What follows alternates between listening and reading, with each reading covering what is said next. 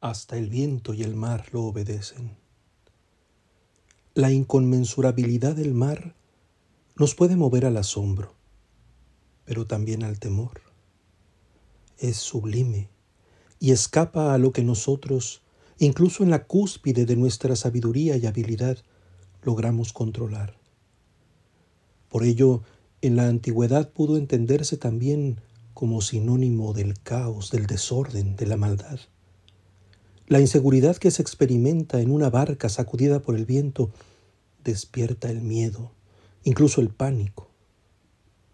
Cuando Dios habló a Job, quien en una perspectiva puramente humana podía lamentar su desgracia, lo sacó de una mirada inmediata sobre la realidad para contemplar la creación entera, obra de su amor.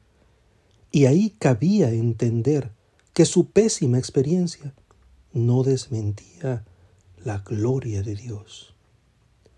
Son muchos los misterios que nos sobrepasan, muchas las sombras que en nuestra continua aspiración al sentido desdibujan las certezas y opacan la esperanza. Son abundantes los dolores que nos acosan y los sinsabores que nos torturan. ¿Puede alguien adivinar detrás de ellos una bondad fundamental, una belleza primordial que todo lo sustente? He aquí que la palabra divina nos abre a su contemplación.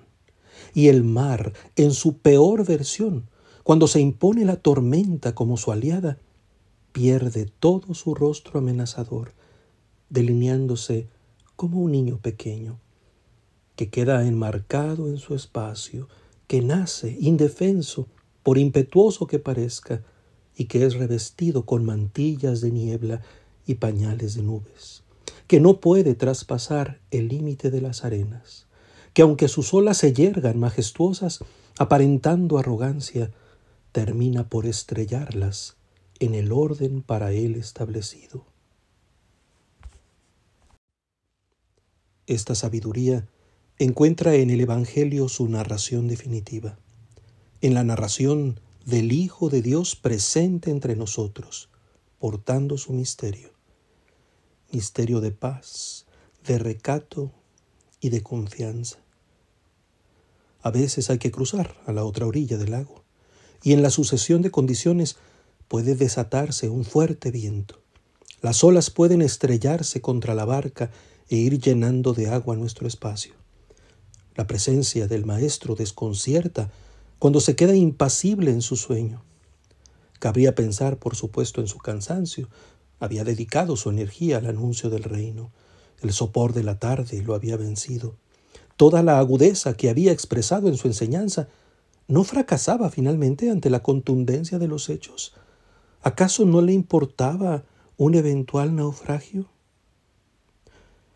El sueño de Jesús desconcierta a los pragmáticos, a los que esperan una solución fácil e inmediata a los problemas. Y aunque, en efecto, Él pueda despertarse y hacer callar el temporal, su palabra enseña y confirma su autoridad precisamente en el hecho que parecía contradecirla. Al viento lo reprende y al mar le dice, cállate, enmudece. Y, en efecto, Ahí se estrella la arrogancia de las amenazas. El viento cesa y sobreviene una gran calma.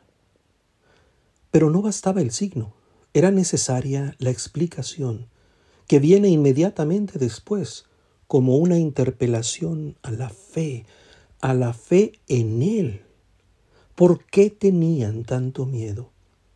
La sabiduría no los confronta con la evidencia del peligro, sino con la dependencia que éste les había generado, convirtiéndolos por miedo en sus esclavos. ¿Aún no tienen fe? añadió. Y conocieron entonces un horizonte inédito que los liberaba de sus miedos y les ofrecía salvación. ¿Quién es este? Pudieron decirse entonces unos a otros. ¿Quién es que hasta el viento y el mar lo obedecen? ¿Quién es este ante quien el mal se estrella impotente? ¿Ante quien la muerte se rinde vencida? ¿Por quien los viejos criterios caducan y que concede vivir como criaturas nuevas? La pregunta es la nuestra, por más que nos hayamos acostumbrado a su presencia. La inercia de la historia o sus urgencias nos lo pueden esconder en el sueño de lo que damos por descontado. Su presencia parece irrelevante cuando no lo percibimos operando firme ante lo que nos asusta. Y sin embargo, aquí está, en nuestra misma barca, el mismo que poco antes nos ha hablado, que toma las pausas de nuestros ritmos, que acompaña nuestros viajes y garantiza su sentido.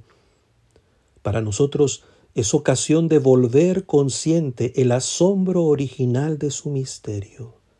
Aquí está, aunque no lo hayamos apreciado, y nos interpela a la fe. La liturgia es el lugar en el paso a la otra orilla, donde el poder de su palabra confirma el límite de las amenazas y educa la percepción de su misterio. Una gran calma nos circunda cuando su presencia se despierta para confortarnos.